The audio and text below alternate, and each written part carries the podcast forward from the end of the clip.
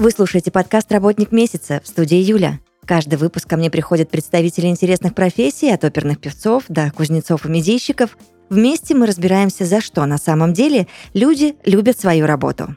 Этот подкаст мы делаем в студии подкастов Red Barn.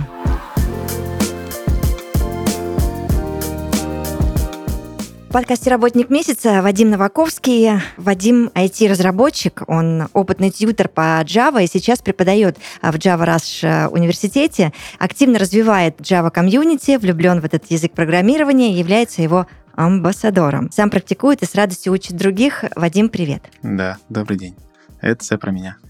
И я надеюсь, что вся ваша многогранность позволит нам а, классно и понятно поговорить, потому что вопросов у меня к вам много. А, расскажите мне, пожалуйста, чем Java отличается от других языков программирования и почему а, ваш выбор пал именно на него? Э, скорее всего, что стоит лучше начать с истоков вообще, почему Java появилась. Так будет более понятно, почему Java сейчас настолько популярна и свою популярность не теряет на протяжении уже более чем 20 лет. Э, так как э, в то время, когда зарождалось вообще IT, были языки, которые были направлены на разработку чего-то конкретного, очень узкого. И они очень сильно зависели от платформы, под которые они разрабатываются, к примеру, да, там под э, разные процессоры, либо операционные системы. Java же, она вышла на этот рынок как язык, который не зависит от платформы, либо от процессора. Это сделало ее вот эту вот такую киллер-фичу, да, э, принято так называть, что позволило ей развиваться, захватывать пространство в IT и э, стать лидером на многие-многие-многие годы вперед.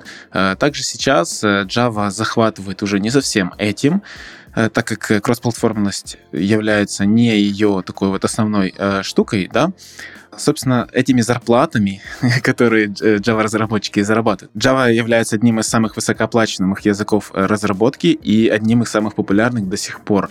Естественно, наравне с другими языками, которые, в принципе, ей не мешают дальше развиваться и становиться более и более популярным.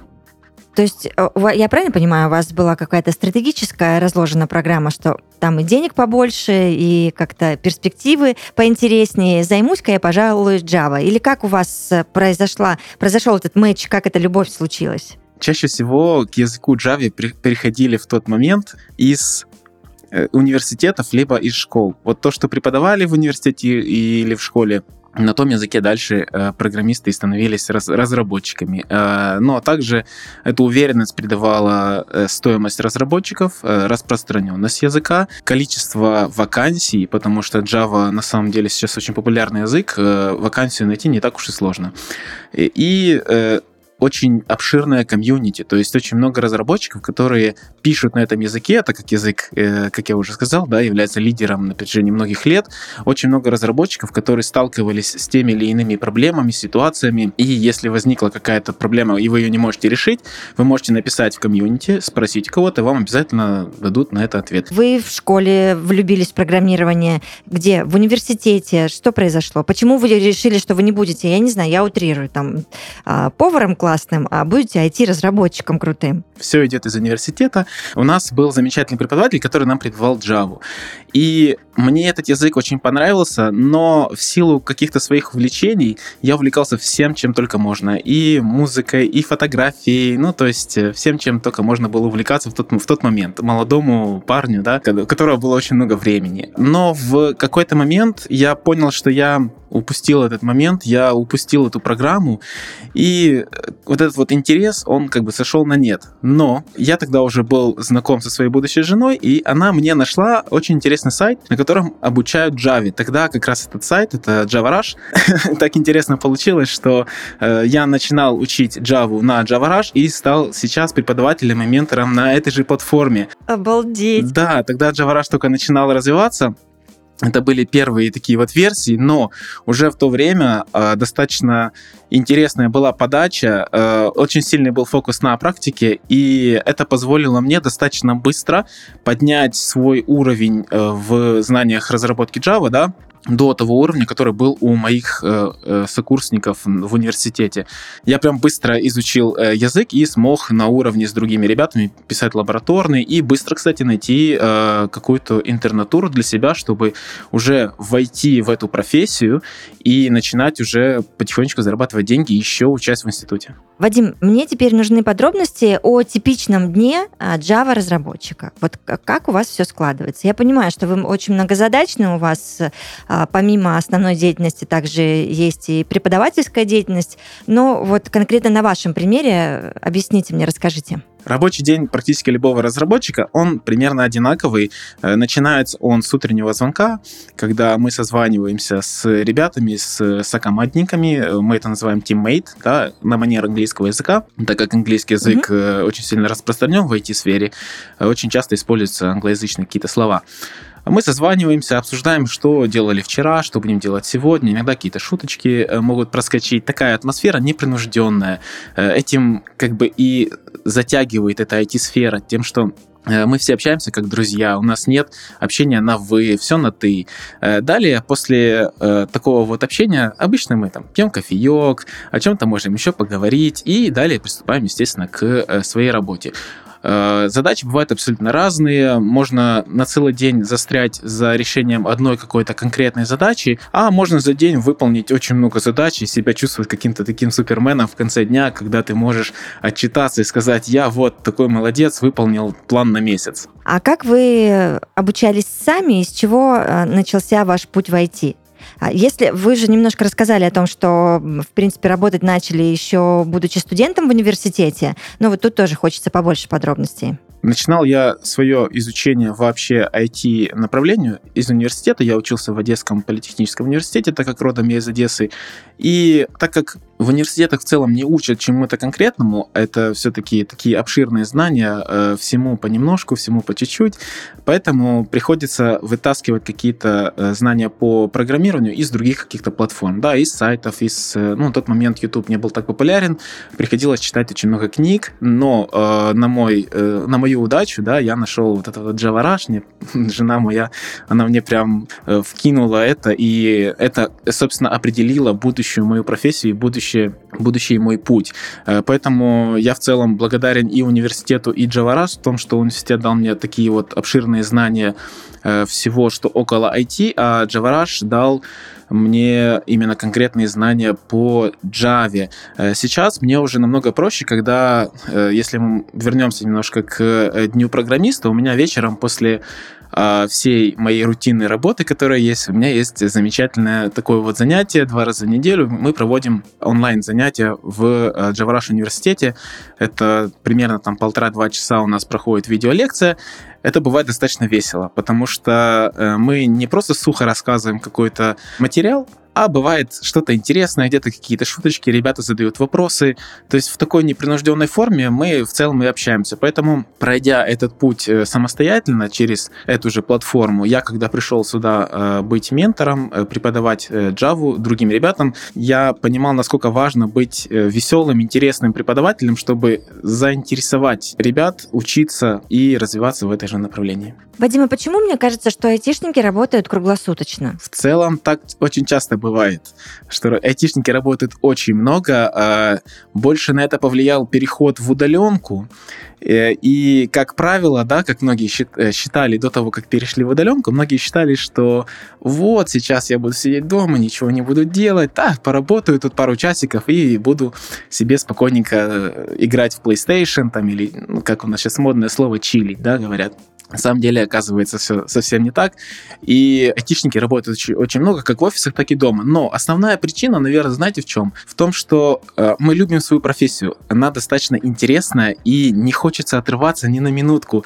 Это как раз э, частично связано с профдеформацией, потому что хочется закончить все свои дела, э, которые у тебя есть на день, завершить все задачи, мы их называем тасками, да, на английский манер, и пока у тебя не закончены все задачи на сегодня, ты просто не можешь остановиться, ты влюблен в эту профессию, потому что ты чувствуешь причастность к бизнесу, потому что Э, допустим, э, если ты работаешь с какой-то платформой, и ты понимаешь, как пользователь с ней э, связан и пользуется, ты видишь, э, что твои действия напрямую влияют на изменения на этой платформе, на этот user experience пользователя, как пользователь э, пользуется этой платформой. То есть получился такой небольшой каламбур, да, но в целом ты чувствуешь причастность к процессу, к самому проекту, к продукту, да, и поэтому тебе хочется сделать его лучше. Ты понимаешь, что от тебя многое зависит. Вы абсолютно кайфово рассказываете о профессии. Я понимаю, что ну, это уже не работа ваша, а жизнь. И понятно, что тут о каком-то графике четком речи быть не может, потому что когда человек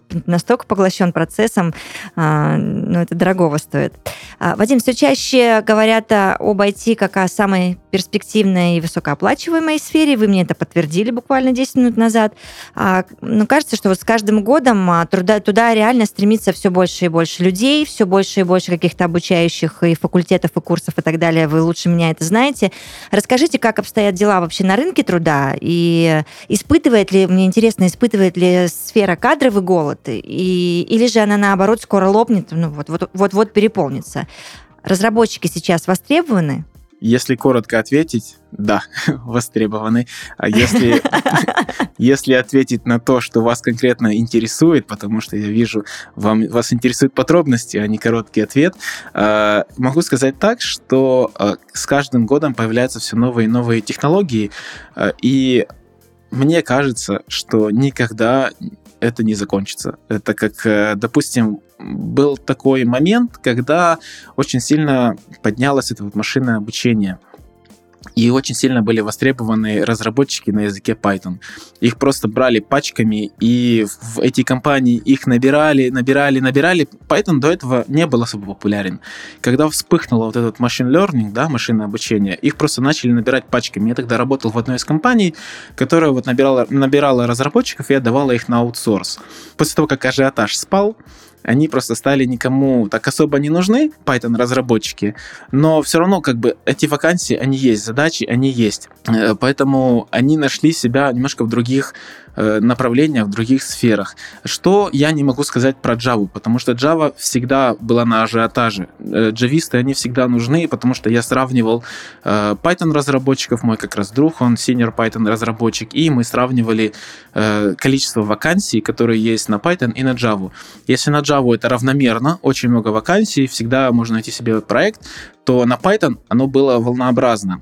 Но, как я уже сказал, что э, с каждым годом появляется все больше технологий, все больше языков программирования э, для каких-то других сфер, так как появляются все-таки другие какие-то сферы. Языки, они немножко каждый год улучшаются, они изменяются под рынок, под, то, под, под требования, которые им выставляются. Зарплаты растут, а зарплаты, как мы можем с вами видеть, это очень хороший показатель востребованности разработчиков, так как, естественно, больше платят за то, что больше нам нужно. Мое мнение это то, что разработчики всегда будут нужны, так как мы идем в сферу автоматизации, э, робототехники и все, что с этим связано. Слушайте, мне сейчас так интересно стало. А у вас есть противостояние, знаете, как у сноубордистов и лыжников, как у владельцев э, Мерсов и BMW, также у разработчиков э, Java и Python? Такого прям открытого противостояния у нас нет, но есть шуточки, которые все-таки мы же работаем, грубо говоря, в одном цеху, и нас не сильно любят PHP-разработчиков. Но это больше как такая не ненависть, да, а такая ну, как с любовью мы к ним говорим, потому что были... Дружеский степ. Да, да, дружеский степ, потому что у меня был случай, когда э, я считаю, что технологии — это технологии, да, это инструмент. Э, как есть такая фраза, что э, очень неудобно забивать гвозди э, микроскопом, да, лучше взять молоток. Но все-таки им можно забить э, эти гвозди. У меня просто был случай, когда я пришел в новую компанию, в новый проект, мы с ребятами стояли, пили кофеечек после утреннего митинга. Э, митинг, э, оговорюсь, это не отстаивание своих интересов где-то на площади, да, а мит от слова встреча. Рабочая встреча, да. Да, рабочая встреча. А, И после этого митинга мы стояли, пили кофеек на улице, и мне ребята задали вопрос, так как я новенький, как я отношусь э, к PHP-разработчикам. Я, естественно, зная эти все приколы, сказал, что очень негативно, это, это кошмар какой-то.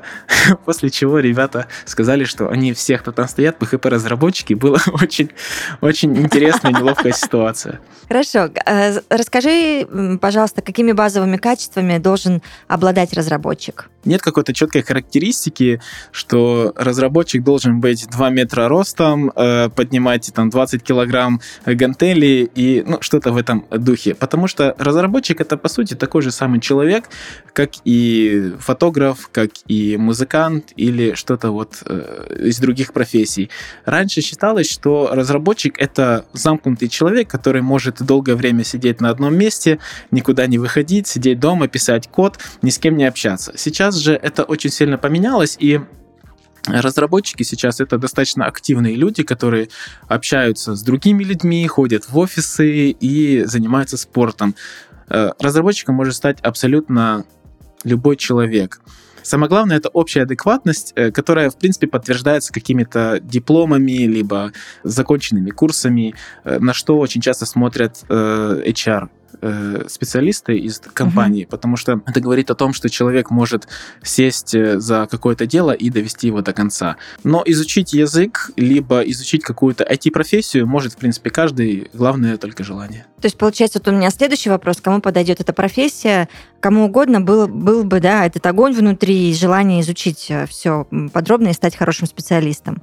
Да, естественно, это такой же навык, как и, например, чистить зубы. Сначала мы не знаем, как это делать, Мгм. но потом, когда мы научились это делать, мы уже можем не обращать на это внимания и на фоне там чистить зубы и смотреть какое-то э, видео на YouTube либо листать ленту в Instagram. Любой может стать программистом, э, просто кому-то это дается очень легко, играючи, а кто-то должен просто приложить немножко больше усилий. Хорошо. Очень хочу поинтересоваться про преподавательской деятельностью. А, Расскажите, пожалуйста, о ваших студентах. А, Кто приходит учиться, какие страхи у них чаще всего встречаются, А, и вообще легко ли вам было погрузиться в это направление, потому что, ну, я думаю, мы все прекрасно понимаем, что преподавателем тоже нужно уметь быть. Наверное, про преподавательство я могу сказать, что мне просто это очень нравится. Мне нравится делиться своими знаниями, и я выработал в себе этот навык э, преподносить какую-то информацию понятным языком, потому что изначально это было достаточно сложно. Я помню, как я пытался обучить свою жену э, программированию на Java, как она со слезами сидела и говорит, я не понимаю. А позже я уже и читал определенные книги, литературу, как правильно преподносить это, и у меня стало получаться. И, кстати, мы проводили опрос среди студентов на платформе JavaRush, э, JavaRush университет. К нам приходят люди абсолютно разных профессий. Это от работников завода до фотографа, от бухгалтера до матери в декрете. То есть нет абсолютно какой-то строгой закономерности, что к нам приходят там только не знаю, математики какие-то, либо только люди там старше какого-то возраста. Люди абсолютно разного возраста, с разным опытом, из разных стран даже есть, но у них одна цель. У них цель выучить язык Java и найти работу в этой сфере, э, сфере разработки программного обеспечения. Для кого-то это первая работа, кто-то меняет свою профессию, такие так называемые свитчеры, да, люди, которые переходят из э, своей профессии в другую. Это очень смелые люди, я ими восхищаюсь. Скажи, пожалуйста, а кого больше, мальчиков или девочек? Вот э, ты же смотришь на наполнение групп. Наверное, больше мальчиков, но меня очень радует, что в IT начинает появляться очень много девочек. Всегда приятно смотреть на женский пол, который сидит э, и занимается чем-то таким интересным, что-то там программирует. Это очень круто. Очень круто э, замечать то, как меняется э, наш мир в этом направлении, да, вот эта вот ге- гендерная история, э, потому что девочек становится больше, которые входят в такие профессии. Это означает, что у нас меняется какой-то менталитет, и девочки не боятся пробовать, которые изначально, в кавычках, да, мужские профессии изучать. Это очень Мгм. круто. Насколько важен английский э, в профессии? И правда ли, что без него никуда? Или все-таки можно там на первом этапе как-то справляться, но параллельно учить? Английский безумно важен, э, но на первых этапах можно и без него. Он нужен для того, чтобы читать какую-то информацию в интернете, э, читать сайты, потому что все самое новое, оно идет из э, англоязычных каких-то стран. Ну, не обязательно это там Америка или Англия, да, это может быть из Европы, которая говорит на других, на других языках, но в основном, в основном вся информация выходит на английском, все книги пишутся на английском. Даже если мы обратим внимание на язык программирования, попробуем прочитать какой-то код, мы увидим, что его может прочитать любой человек, который знает английский, так как все равно эти все слова, они так или иначе взяты с английского языка. И есть даже такая шутка, что даже моя бабушка может прочитать, э, что написано на Java, э, если она бы знала английский. Хорошо. А знакомы ли а, вы с коллегами, работающими за рубежом? Чем отличается жизнь разработчиков в странах СНГ от рутины до, не знаю, каких-то других моментов, например, не знаю, в Соединенных Штатах? Сейчас, после изменения, которые произошли из-за всем известных болезней, да, э, мир э, очень активно уходит в удаленку, и, в принципе, неважно, где ты сейчас находишься. Работаешь ты в Украине, в России, либо в Соединенных Штатах, либо в Европе. Например, сейчас я работаю в Швеции. Я работаю и живу э, в Швеции на шведском проекте, это банковский проект, и, в принципе, все происходит точно так же, как это было и в Украине. То есть разницы как бы никакой абсолютно нет, потому что процессы, они все одинаковые, хотя э, если проследить если проследить эту нить, э, как IT пришло э, к нам в СНГ, допустим, да, то все эти процессы, они так или иначе пришли с Америки, с Европы, мы перенимаем их опыт. Поэтому, когда э, люди переезжают с СНГ, переезжают в Европу, либо в Америку, то мы этой разницы можем особо не увидеть. Чаще всего, чаще всего э, я обратил внимание, что наши люди, они более даже продвинуты в этом направлении, чем э, европейцы. Я вот конкретно с Европой могу сравнить.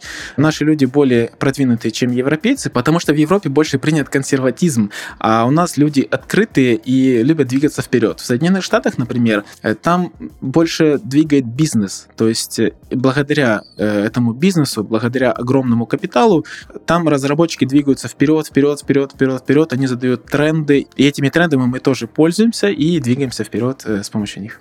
Можно ли стать разработчиком самоучкой? Тоже вот важный моментик, как, например, часто происходит с дизайнерами.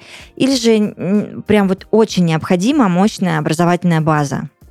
Смотря что подразумевается под словом самоучка. Я на, вот на личном примере видела, как в моем круге ребята, те же фотографы, UI, UI-дизайнеры, они просто а, покупали какие-то книги, даже не, пере, не переведенные там на русский, допустим, язык. И дома сидели, корпели над этими книжками, вычитывали, переводили, пробовали, ошибались и каким-то образом вот прокачали эти скиллы, и сейчас очень даже серьезные специалисты. Но при этом они не учились ни в каких университетах, ни на каких курсах, а вот дома сам на сам со своим а, компьютером и с книгами сидели. Понятно. Э, ну вот, к примеру, я хотел привести э, случай вот с художником, который может э, купить себе кисти и краски и рисовать в течение пяти лет. У него через пробы и ошибки получится какой-то красивый пейзаж. Это в моем понимании самоучка прям вот в самом его правильном слове. Допустим, в программировании так, так не... Есть. В программировании так не очень получится, потому что так или иначе придется где-то учиться. Придется читать книги, как вот, например, с дизайнерами, да, либо читать какие-то статьи, видеоуроки, которых сейчас очень много в интернете. А, как э, я когда-то э, как я когда-то нашел для себя сайт JavaRush, который мне помог э, изучить э, программирование, э, несмотря на то, что я учился уже в, университете. Поэтому, в принципе, можно стать вот таким вот самоучкой в этом понятии этого слова, потому что в университете вас не так сильно научат программировать, как понимать вообще понятие процессов, либо построению программного обеспечения, либо отношения между сотрудниками, либо в команде. Мне еще вот интересно, что собой представляет э, Java комьюнити у нас и за рубежом. Или это вообще какая-то общемировая история, и нет границ абсолютно никаких, а у вас огромное глобальное одно комьюнити? В целом так и есть. Границ их практически нет, особенно если ты знаешь английский язык. О чем угу. я каждый раз на каждом занятии э, с каждым студентом я всегда говорю, ребята, учите английский язык, потому что вам придется общаться с людьми с англоязычных стран, либо вообще с любой страны, зная английский, вы можете общаться. Э, возможно, когда-то вы захотите переехать в другую страну, э, участие в каких-то э, участие в каких-то очень серьезных и сложных проектах, за которые вам будет много платить, все равно потребует знания английского языка, так как э, информация вся на английском языке, документация на английском языке и общение с командами тоже на английском языке. Поэтому, зная английский, нет этих границ. И комьюнити программистов, оно очень огромное. Есть очень много сайтов, есть очень много чатов. Э, конкретно в СНГ есть огромное количество чатов и э, сайтов, где люди между собой могут общаться. Я могу привести пример Java Rush, у которого комьюнити составляет более 2 миллионов человек. Можете себе представить какое-то количество людей? Это более 2 миллионов человек, которые делятся своими какими-то знаниями, опытом, и у них можно у каждого спросить. За рубежом это не так сильно развито, но в целом это есть. Обалдеть. Обалдеть, просто шок-контент. Да. 2 миллиона, это же... А, почему 2 миллиона? Потому что за 9 лет существования JavaRush, за 9-летнюю историю JavaRush, через э, эту платформу прошло более двух э, миллионов студентов, э, и они так или иначе частично остались в комьюнити и так или иначе общаются с другими людьми, которые вновь приходят и приходят в в Java с помощью Java Rush. Есть э, интересные случаи, когда был э, человек, который занимался э, профессионально спортом, был чемпионом по боксу, он стал Java-разработчиком, который изучил Java на Java Rush. Также есть инженер, которому 72 года, он в своем уважительном таком возрасте, 72 года, это вам не шуточки, он решил изменить свою профессию, изучил также само Java и стал Java-разработчиком. Очень круто. А, я правильно понимаю, что ты сейчас тимлид, э, да, и уже давным-давно сеньор Java? В данный момент я участвую в проекте в роли э, сеньор-разработчика. Тим лидом я был на прошлом проекте. Это немножко разные вещи, э, так как Senior Java разработчик mm-hmm. это разработчик самого высокого уровня, который может быть у обычного разработчика, который не касается бизнес каких-то моментов. А Team Lead э, больше участвует в бизнес-процессах, он управляет командой, пытается следить за тем, чтобы все задачи были выполнены, написанием новых задач и все в этом роде. Но тебе э, понравилось э, быть руководителем или же это не твоя история? Мне понравилось. Э, но я обратил внимание, что я стал меньше писать код. То есть то, зачем я пришел в разработку, я этого частично лишился, так как было такое, что я мог за целую неделю написать, ну, наверное, одну строчку кода. Это очень бьет изначально по по восприятию своей работы, по восприятию результатов своей работы, так как у разработчика есть четкие какие-то критерии того, что он сделал за неделю. Допустим, написал там несколько строк кода, выполнил какие-то такие задачи, там 5, 10, 20 задач, кто сколько успел. А у Team Lead немножко по-другому. Ты целый день проводишь за звонками, ты общаешься то с командой, то с бизнесом, то с менеджером, то, возможно, связались с представителями другой стороны, потому что ча- чаще всего э, нас нанимают как исполнители какие-то американские, европейские компании. Э, допустим, вот в прошлом проекте я участвовал в американской компании, это лаборатория по ДНК-анализам. Мы делали э, мы анализировали э, результаты ДНК-анализов. Это очень интересный был проект. Э, и очень часто приходилось связываться с американской стороной. На английском языке происходило все общение, но ты ничего не делаешь в этот момент. Ты просто общаешься с людьми, ты не воспринимаешь эту работу как выполнение чего-то очень важного, полезного. Когда ты только перешел из роли разработчика в роль тим лида, потому что это больше как менеджерская позиция, это достаточно сложно воспринимается, наверное, на первых этапах. Сейчас я не думаю, что я хотел бы снова быть э, менеджером, мне пока нравится писать код. А вообще вот этот путь от э, джуниора до сеньора, он очень сложный у разработчика. Как это все происходит? Можешь мне вот, ну, хотя бы вкратце описать эти этапы, там, не знаю, сколько лет, месяцев, недель э, нужно работать, чтобы расти, расти, расти, дорасти вот э, до, допустим, сеньора, как ты? Нет какой-то четкой границы, э, что вот э, ты вчера был джуниором, сегодня ты уже middle разработчик. Это все очень субъективно. И в каждой компании HR-специалисты и разработчики, которые принимают нового члена команды, э, определяют это так сказать, на глаз. А, но есть определенные маркеры, э, по которым можно отнести человека к одному или другому уровню. Допустим, э, есть еще такая позиция, которой многие сейчас не знают. Это позиция интерна. А, это практически студент, э, у него нет опыта работы, только теоретические знания. Когда интерн становится джуниором, это тогда, когда у этого интерна есть уже хотя бы полгода опыта на коммерческом проекте. То есть у него есть уже опыт на реальном продукте, на котором он что-то делал. Хотя, по сути, это тот же самый студент, но у него есть опыт.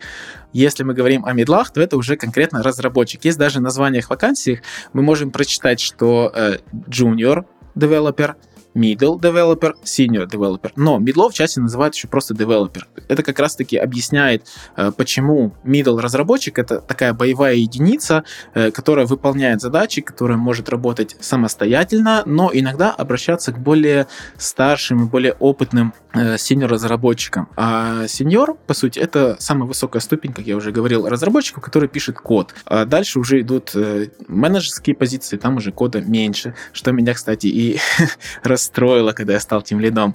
А сеньор-разработчик знает, что нужно сделать, как э, нужно сделать. И самое главное, э, он знает, для чего он это делает. Э, на этот вопрос предыдущие ребята не всегда могут дать ответ, потому что они достаточно далеко находятся от бизнеса, а этот человек уже достаточно близок к бизнесу и ориентируется на его потребности.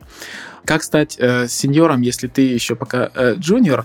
Э, все дело в опыте. Э, но дело не только в годах, а в пройденных ситуациях и в сложностях, с которыми э, разработчик сталкивался за э, время своей работы. Это очень сложно э, отобразить в резюме, но зато, когда вы уже на собеседовании и вы уже общаетесь с HR, либо с командой, то тут все сразу станет понятно. Вы сможете об этом рассказать во всех э, красках, и люди поймут, с какими сложностями вы сталкивались. Естественно, а, не стоит э, отметать и знания. Это прочитанные книги, изученные технологии, а, посещенные мероприятия. Э, и я бы хотел бы добавить такую очень важную мысль, что профессия разработчика подразумевает под собой постоянное обучение, и вам всегда придется что-то изучать и чему-то учиться. Есть всегда то, что вы не знаете. Поэтому, несмотря на то, что я уже синий разработчик, я постоянно посещаю какие-то мероприятия, вебинары, какие-то онлайн-лекции, читаю книги, и даже то, что я делюсь какими-то знаниями, это мне помогает расти дальше. Скажи, а появляются у разработчиков какие-то, может быть, необычные профдеформации? Прежде всего, э, у нас появляется какой-то такой свой собственный язык общения между разработчиками, который для многих э, звучит, как часто говорят, эльфийский язык, э, потому что люди не понимают, что означают какие-то слова. Например, на митинге написали пару тасок на добавление эндпоинта в API, заосанил на тебя. То есть что, что сказал? Ничего не понятно.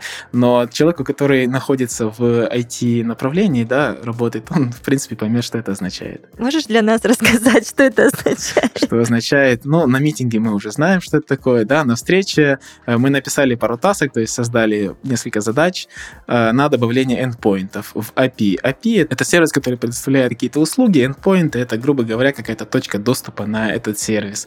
Засанил на тебя, то есть, грубо говоря, сделал тебя исполнителем этой задачи. Все очень просто. Обалдеть. Очень, очень у вас смешной язык. Да. Ну, понятно, да, что вы все поглощены, конечно, английским, и отсюда, наверное, вот такие вот э, интересные формы общения. Это, это прикольно. А какой совет э, ты бы дал каждому, кто решил обучаться программированию? Наверное, прежде всего, я бы сказал бы, долго не думайте. Сразу пробуйте. Не переживайте, что у вас не получится. В случае провала у вас э, будут дополнительные знания об этой сфере, либо о языке программирования, да, и смотря что считать провалом. А в случае успеха у вас э, будет очень крутая профессия, либо очень крутое хобби это ощущение причастности к изменению мира, это очень круто. Прям начинаешь чувствовать себя каким-то очень таким вот важным человеком, который принимает участие в изменении э, мира, и особенно когда ты делаешь что-то очень полезное. А когда ты всегда пользовался айфоном, а тут есть возможность пойти и поработать в Apple. Когда я учил программирование на Java Rush, а тут я уже ментор в Java Rush университете. В Java Rush университете а, мне вот интересна очень структура обучения. А, как часто стартуют потоки, как можно ли влиться, я не знаю, там, допустим, не в сентябре, как мы все привыкли, да, там где-то нач- начинать учиться, а там в декабре начать. Ну, в общем, понимаешь, о чем я. У нас есть огромное количество практики и огромное количество э, дополнительных лекций, которые э, всегда доступны э, студентам, помимо онлайн лекций с преподавателем. Также есть автопроверка кода. Это самая крутая вещь, которая вообще есть для обучения. Сервис проверки сразу показывает, работает твой код или нет, где в нем ошибка, либо есть она, либо ее нет. Причем код студенты пишут сразу в среде разработки, которой пользуются программисты для работы. То есть есть погружение в рабочую атмосферу, и оно идет сразу с первых же занятий в JavaRush э, университете. К тому же э, мы ведь фокусируемся только на Java, не распыляемся на другие языки программирования или профессии, э, поэтому мы можем с гордостью сказать, что в вопросах обучения Java мы эксперты. Потоки у нас стартуют достаточно часто, ближайший поток у нас стартует как раз 14 февраля на День всех влюбленных, и более того, я могу сказать, что слушателям этого подкаста мы можем подарить 20% скидки на первый месяц обучения по промокоду. О, класс, вообще, это очень хороший сюрприз для всех, для нас. А, тогда мы дадим еще в описании нашего подкаста ссылки на промокод и все-все-все опишем а, подробнее. Мне остается только сказать, что я очень классно поговорила с Вадимом Новаковским. Он активно развивает Java комьюнити, IT-разработчик, влюблен в этот язык программирования является его амбассадором. Сам практикует и с радостью учит других в Java Rush университете. Огромное спасибо а, разговор получился настолько человечным э, и понятным. Я всегда радуюсь таким интервью. Спасибо за ваше время. Было приятно пообщаться. Хорошего дня. Взаимно, пока.